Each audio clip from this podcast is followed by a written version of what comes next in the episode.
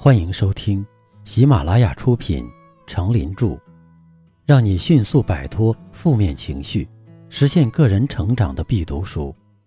别太纠结，也别太不纠结。播讲，他们叫我刚子。欢迎订阅并分享给你的朋友。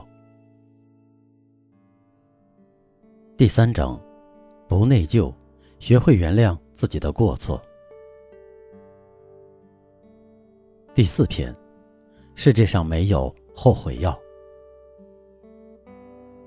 我们大家都知道，世界上没有后悔药。假如真有后悔药，有一点是可以肯定的，它一定是最畅销的东西。无数人的经验教训证明，生活在不断涌来的后悔里，是人生最大的失败，也是最悲哀的痛苦。因此。没有什么人愿意生活在后悔之中。有这样一个神话故事：无忧是天宫里的一个小仙女，她看到人间有很多人因为做了错事，整日以泪洗面。他们常常跪在菩萨面前，真心悔过的情形，便想帮帮他们。于是，她来到太白金星的宫殿。恳求他炼制后悔药，用来解救世人的苦楚。太白金星有感于他的善良，答应了他的要求，但是条件是在炼制的八十一天之内，他必须要每天承受天川之水冲刷的苦。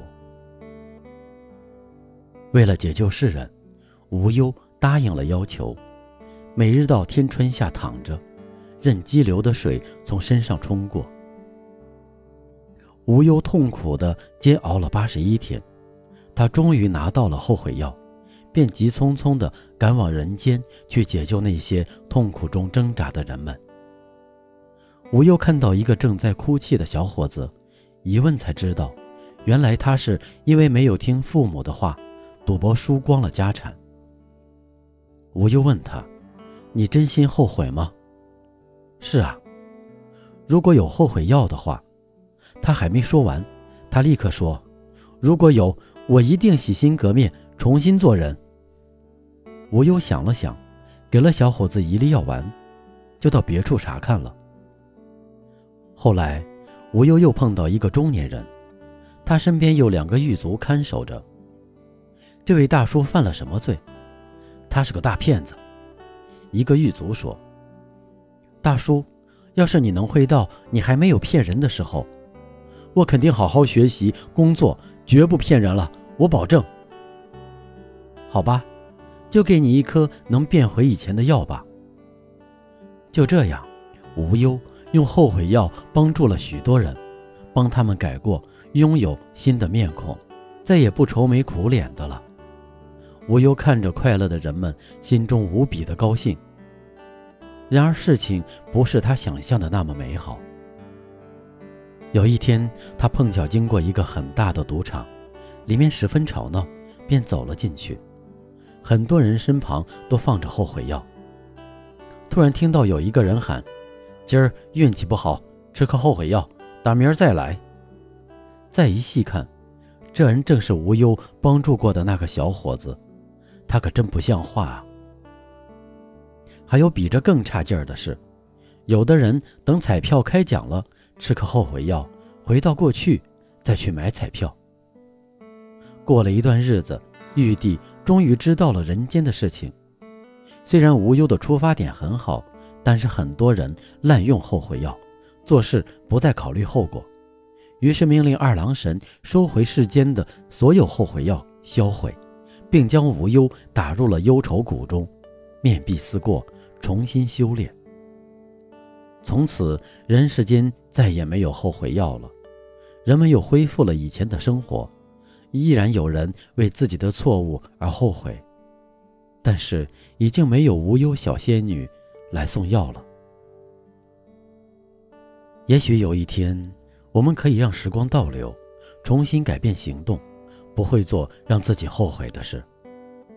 但是，至少在能够预测到的本世纪里，我们做不到。也许有一天，我们可以买后悔药来吃，让自己不会因为过去的错误而后悔，不会那么痛苦。但是，至少在预见到的未来，我们买不到后悔药。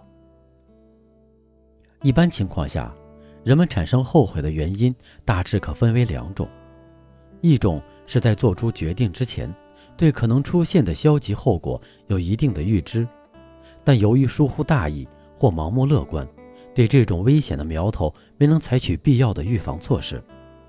在这种情况下，决定人是非常后悔的。因为他已经接近正确的选择，只因一念之差发生了重大的遗漏。另一种后悔经常发生在盲目乐观者的身上，决定者在制定行动方案时，有意回避不利的信息，对未来的困难、危险及不利条件根本未加考虑。由于没有任何心理准备，也没有任何有效的应急措施，因此。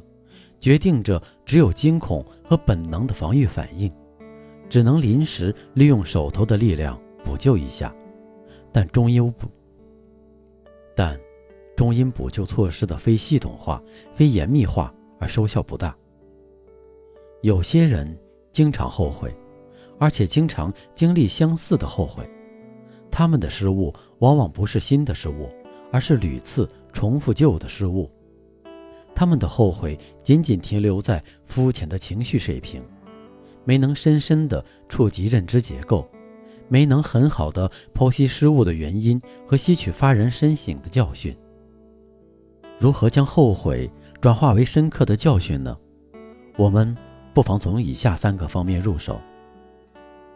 第一，反思后悔的根源，找出造成失误的真正原因。第二。在陷入极度后悔的状态时，应淡化后悔的情绪色彩，积极采取挽救行动。但不应该彻底遗忘后悔的情绪，彻底的在心中保留后悔的经验，这样才能对未来的选择很审慎。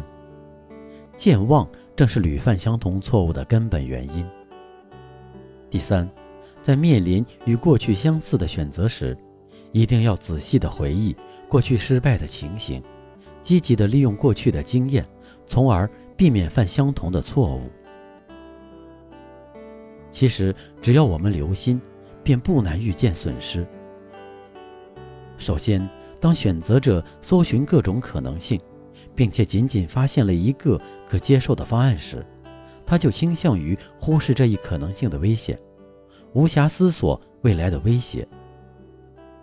如果他得不到反对这个唯一方案的任何信息，他就会迅速采纳这个方案。如果这个唯一的方案也很危险，且代价又很大，选择者就会认为自己已山穷水尽，没有选择的余地了。这种没有选择余地的感觉，严重妨碍了选择者的思路，使之被动、草率地应付选择。人们遇到困难，向专家咨询时，也会产生一种顺从感，而别无选择感。这时，人们非常情愿地听从专家的意见，认为他们的意见是唯一合理的。这种在专家面前的自卑感，妨碍了人们的自主性，使人们轻易放弃了其他选择。其次，选择者尽管已经意识到选择可能带来损失及后悔。但认为损失不会马上出现，他就容易低估损失的严重性。再次，如果选择者认为自己的决定对自己的名誉和周围人不会造成巨大影响，他就不易预见到后悔。最后，如果选择者确信自己不会再发现新的信息或新的可能性，他就会默认现实的选择。不再理睬可能出现的后悔，不纠结的智慧。高质量的选择是一种情绪中性的耐心选择，它不被有利条件冲昏头脑也不被不利环境所吓倒他始终怀有希望又始终不掉以轻心他要求人们保持一定的紧张度投入一定的精力这也是责任感的体现。